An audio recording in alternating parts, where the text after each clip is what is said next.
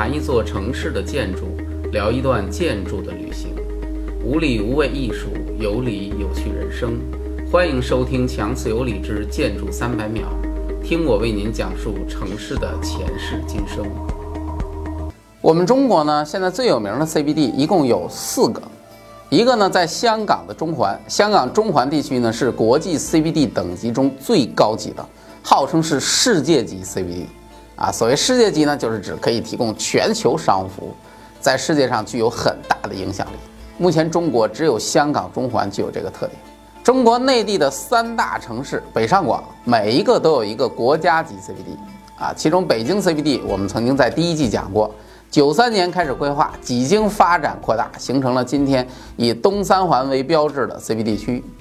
上海的 CBD 呢，也就是陆家嘴区域，我们在上一期刚刚讲过。九零年开始启动，九一年完成规划，现在已经建成为中国最富代表性的 CBD 区域，成为上海的绝对地标。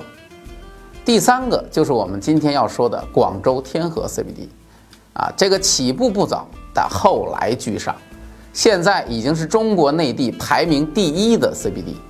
截至到二零一四年，广州天河 CBD 产值全国第一，两千多亿，超过排名第二的北京近千亿元。看到这个数字，不得不令人感到惊叹。说起广州天河 CBD 的历史呢，就必须从珠江新城的规划建设说起。啊，因为珠江新城呢，就是天河 CBD 的核心。早在上世纪九十年代，广州呢，由于临近香港，就提出了要向香港学习啊，要建设一个现代化的国际大都市。那香港有什么呢？中环啊，也就是香港 CBD，还有四通八达的地铁，还有非常发达的现代服务业。为此呢，广州考虑建设一个新的城市中心区，利用开发新的中心呢，就可以筹到钱来建地铁啊，就卖地嘛，地就有钱了嘛。于是呢，正是由于这个想法，才开始了珠江新城的开发。九三年呢，广州规划局开始进行珠江新城的规划国际竞赛，结果最后胜出的呢是美国托马斯规划服务公司，啊，当时主导设计的是被称为托马斯夫人，啊，没错，是夫人，不是托马斯，是夫人。一个著名的美国友人，后来的广州市荣誉市民，他们的方案呢，明确提出要把商务区呢，沿着一条南北向的绿化景观轴线布局。这条轴线呢，就是我们后来都知道的广州新城市中轴线。实际上呢，当时的广州呢，已经建成了一条从瘦狗岭广州火车东站中信大厦到天河体育中心的小轴线，但是没有向下延伸。现在被提出呢，要延伸到珠江边上，可以说这是一个具有战略高度的观点。最终呢，为城市新中轴线的确立和发展奠定了基础。珠江新城的规划有了，广州市政府开始进行规划的土地整理。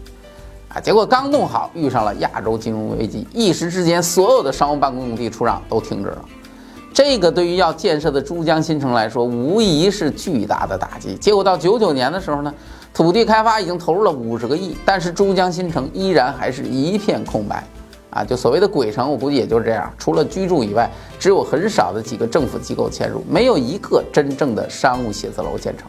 珠江新城既然是变成了这样，当然就有人跳出来指责，啊，怎么弄的？这五十个亿白花了。于是呢，珠江新城在两千年开始了著名的珠江新城规划检讨的编制。啊，这个检讨零三年颁布，主要是针对九三年规划的一次反思和调整。啊，应该说这个检讨是很神奇的，在规划界这种检讨并不多见。啊，但是它对于珠江新城的建设起到了很重要的作用。首先，在这个检讨当中呢，第一次明确的提出要把珠江新城建成广州的中央商务区，也就是 CBD。啊，这是第一次提出来。其实，在此之前呢，珠江新城的城市定位一直是新城市中心。这个和中央商务区还是有着本质区别的。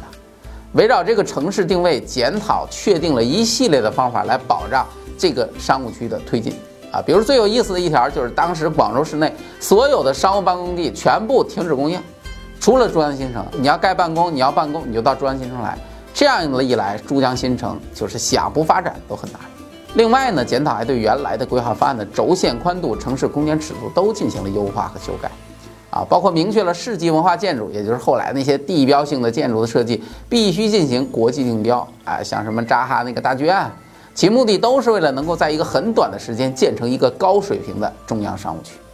在后来的建设当中呢，值得一提的是那个东西双塔啊，这两个塔呢，在九三年和零三年的规划检讨当中呢，都是以双塔的身份出现。当时还组织了双塔的国际设计竞赛啊，准备让一家国企去建。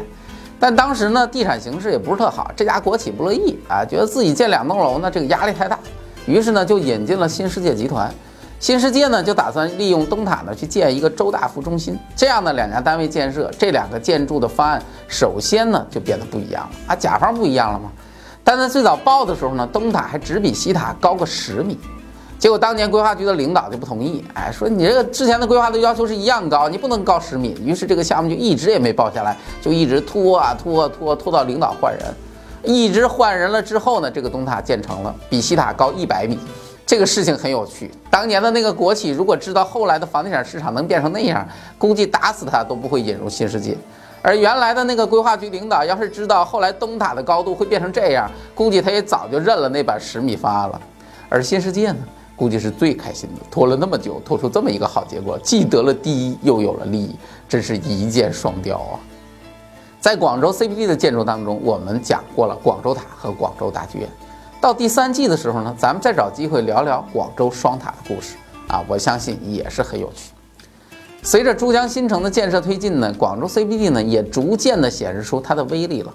啊，在大陆的三大城市当中呢，最后才定性，现在呢却变成发展最好的一个 CBD。其实如果你对比北上广三个 CBD 呢，应该说各具特色，难分高下。北京 CBD 先天就具有政治色彩。以至于当年确定 CBD 的时候，很多人都认为北京的 CBD 那不是自身发展而来的啊，不是经济发展的那种程度而形成的，那纯粹是叫出来的，是计划经济的产物，是要做一个 CBD。但是没办法，这就是我们的特点。正是由于北京首都的地位，才造成了今天京津冀地区资源的过度集中啊。不过好在呢，中央已经意识到这个问题了，北京现在正在以一种前所未有的力度和速度进行资源的疏解和分离。啊，京津冀一体化战略、环渤海经济圈、北京城市副中心、北京新机场啊等等一大堆的战略，都是为了达成京津冀地区城市群的协同发展而努力。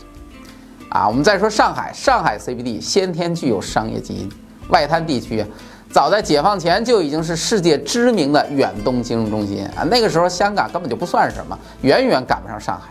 啊，虽然在建国之后被香港迅速取代，但是在改革开放之后，上海获得了空前的发展机遇。作为三个直辖市之一，是长三角地区的核心城市，更是中国第一大城市，拥有全国吞吐量第一大的上海港。无论是区位、交通、人口、经济各个方面，都具有无可比拟的优势。再看广州，广州 CBD，广州历史上就是著名的通商口岸，经商风气是最盛不过。虽然建国之后呢，也经历了一些波折，但改革开放之后发展非常迅速。广州的南部呢是香港，香港呢是世界著名的金融中心啊，还有深圳，中国最早的经济特区。八零年之后的发展可以用一日千里来形容。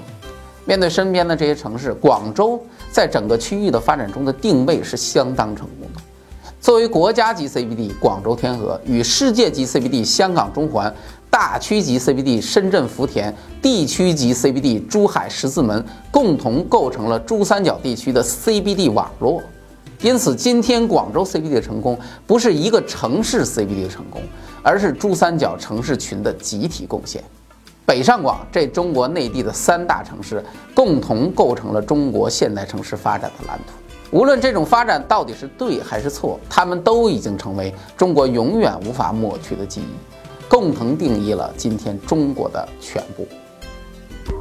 更多更全的节目信息，请关注微信公众号“强词有理”，关注我的个人微博“建筑师高强”。强词有理，全力打造中国第一建筑艺术视听平台。